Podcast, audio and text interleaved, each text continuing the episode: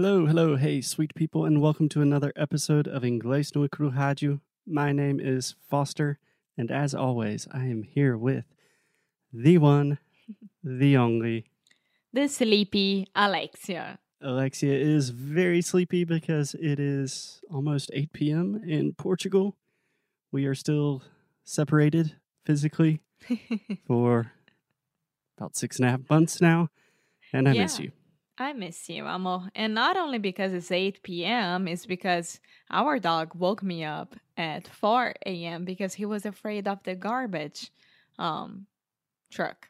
hmm And then you had dog training after that, which I imagine is quite exhausting. Yes, yes. And, but I love it. It's really good to learn new tricks and new ways to make our puppy happier. to make our puppy happier and also to make your life and eventually our lives a little bit easier. yes. Okay, so Foster, from what I understand, we have a, a AMA today. yes, so we have an AMA that stands for Ask Me Anything. So generally, this is a section of Sound School, our pronunciation and conversation course, where our Sound School students can essentially ask us any question, and we try to give a relatively intelligent answer. But this week, one of our students, Bruno, hey Bruno, Hey Bruno, he always has so uh so cheerful emails. I love getting emails from him. cheerful. Uh huh. He's like, "Hey Alexia, how are you today? Wow, this week was very very hard, but I could do it."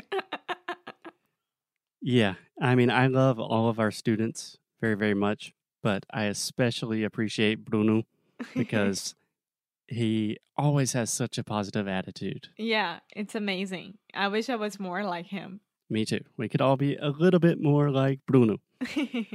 But today, Bruno asked a question for the Ask Me Anything that is a question that I love. It's about a topic that I talk about and think about a lot. And it kind of coincides with some things that we were already planning to talk about on the podcast. True. So we are just going to put this Ask Me Anything on the podcast. And then for the rest of the week, we will continue talking about this topic. Yeah. Okay? Yeah. So can I read the question? Absolutely. Go for it. Okay. My question for you, Foster, is about spending time on the phone. What do you suggest to improve our English? Because can, can I just, I would like to note that Bruno said, my question for you, Foster, Yeah. because he knows I, I always talk about this stuff. Continue.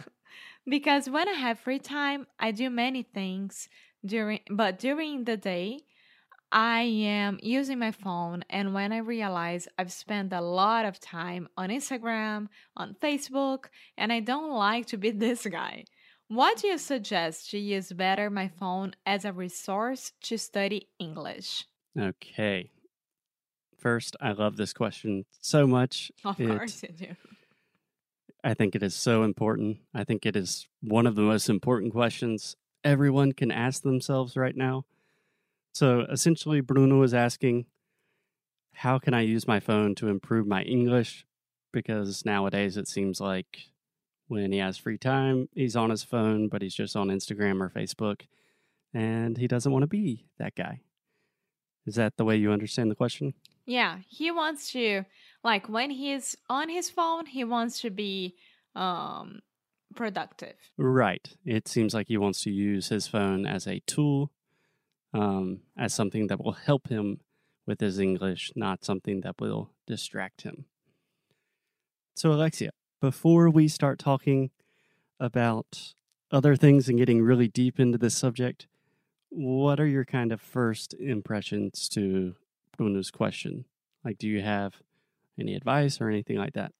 I mean, I like spending time on my phone, but I mean, I don't want to be on my Instagram feed just scrolling and giving likes because I don't like doing that. So, what I do nowadays is I find accounts that I really like and can help me out with my English. So, for example, I've already talked a lot about this.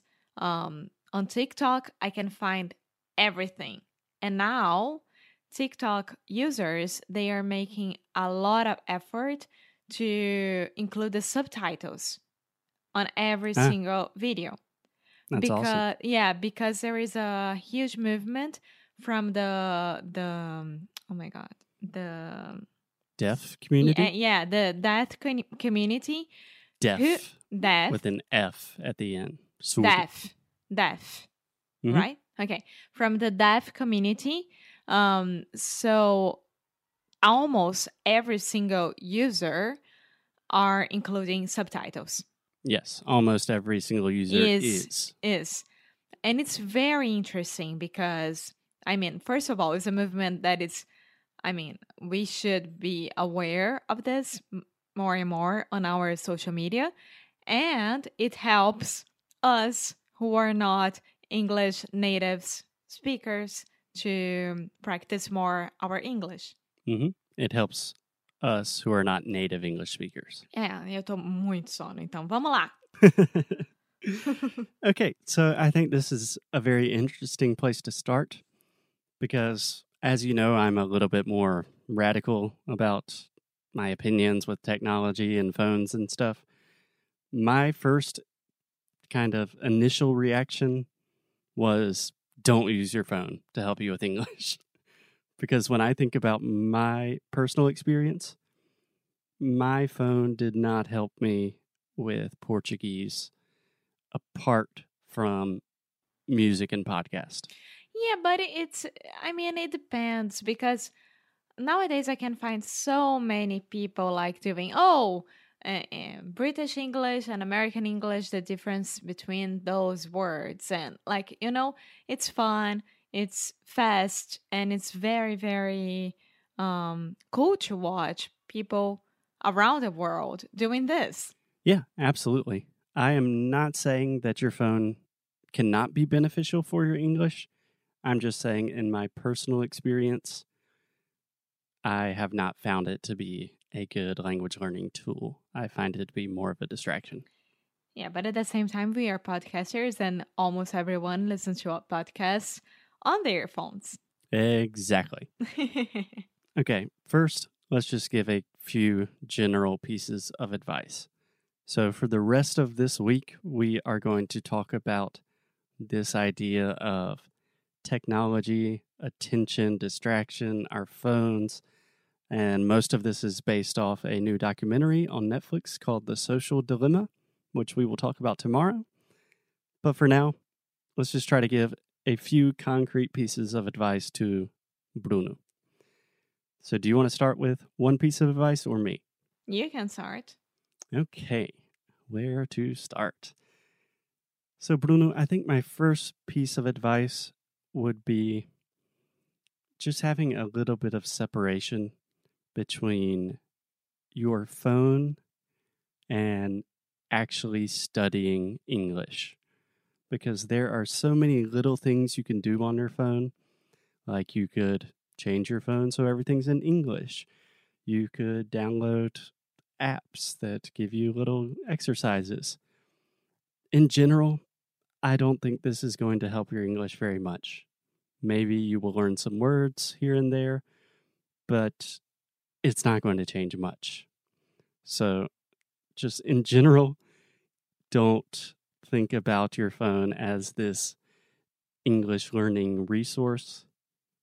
Think about your phone as a machine in your pocket that can do almost anything. Does that make sense? Yeah, but at the same time, it's a machine that can do anything and you can use it as a tool. But look, uh, not the phone itself, but the resources that you can find inside the phone, such as Google, and then you can find uh, articles to read and etc. Exactly. Yeah, you really have to put yourself in the perspective of using your phone as a resource and as a tool. So, for example, I was listening to, I can't remember who, but another famous like language person. And he was saying that he has an Instagram account and a TikTok account for every different language that he speaks. So he has an Instagram account just with stuff in Portuguese where he can watch and listen to Portuguese. And then he can log out and change accounts and do the same thing in Spanish. My goodness. So there are ways that you can do it and really use your phone to your advantage. But if you think about it, if you have a machine in your pocket that can literally do anything, it can give you all of the information in the world, and it is designed on the idea to keep you looking at your phone, the probability of you only using that to improve your English, it's really bad. It's a it's a difficult fight to win. Yeah. Yeah. And I mean, if you are already like addicted to Instagram and Facebook and not doing anything that you think is useful with it, I would say stop. And then once you start becoming more comfortable with your phone to use it as a resource, then it's the right timing. Because otherwise will be just like an obligation. Mm-hmm. Yeah, exactly. There's a pretty famous book that influenced me a lot called Digital Minimalism. I've talked about it on the show before by a guy named Cal Newport. I'm laughing because Foster couldn't stop talking about it like for six months, more or less. Yeah. So the big idea with digital minimalism is he suggests that you should take a 30 day digital detox, which essentially means delete all of the non essential apps on your phone. So obviously keep like messages or WhatsApp, whatever you need, but anything that you do not think is necessary for your life and your quality of life, delete it for one month. And then after 30 days, if you want to add anything, if you want to return to Instagram, whatever, that's totally fine. But in my personal experience, I've found that to be really helpful. Just like deleting Instagram from my phone. And if I really need it, like to post something for Inglês No Cru or something that Alexia sent me, I can always re download it. Yeah, yeah, that's very true and worked very well for you, Foster. Yes. And I remember that we were in Chile or Uruguay doing that. You tried to convince me, and I was like, uh uh no, you can't do it. okay, so I think that's a good place to start the conversation and a good place to stop for today.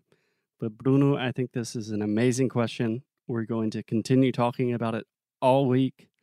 So, a good place to start is just really thinking about your phone as a tool, perhaps deleting some apps on your phone, and just kind of realizing that like English learning apps or, you know, the small changes to your phone to improve your English probably not going to be the best thing if you're already thinking, I'm on my phone too much and it's distracting. It's not helping me. Yeah, and side note, just to end, please turn off your notifications. I don't have any notifications besides um Foster's and my dad's.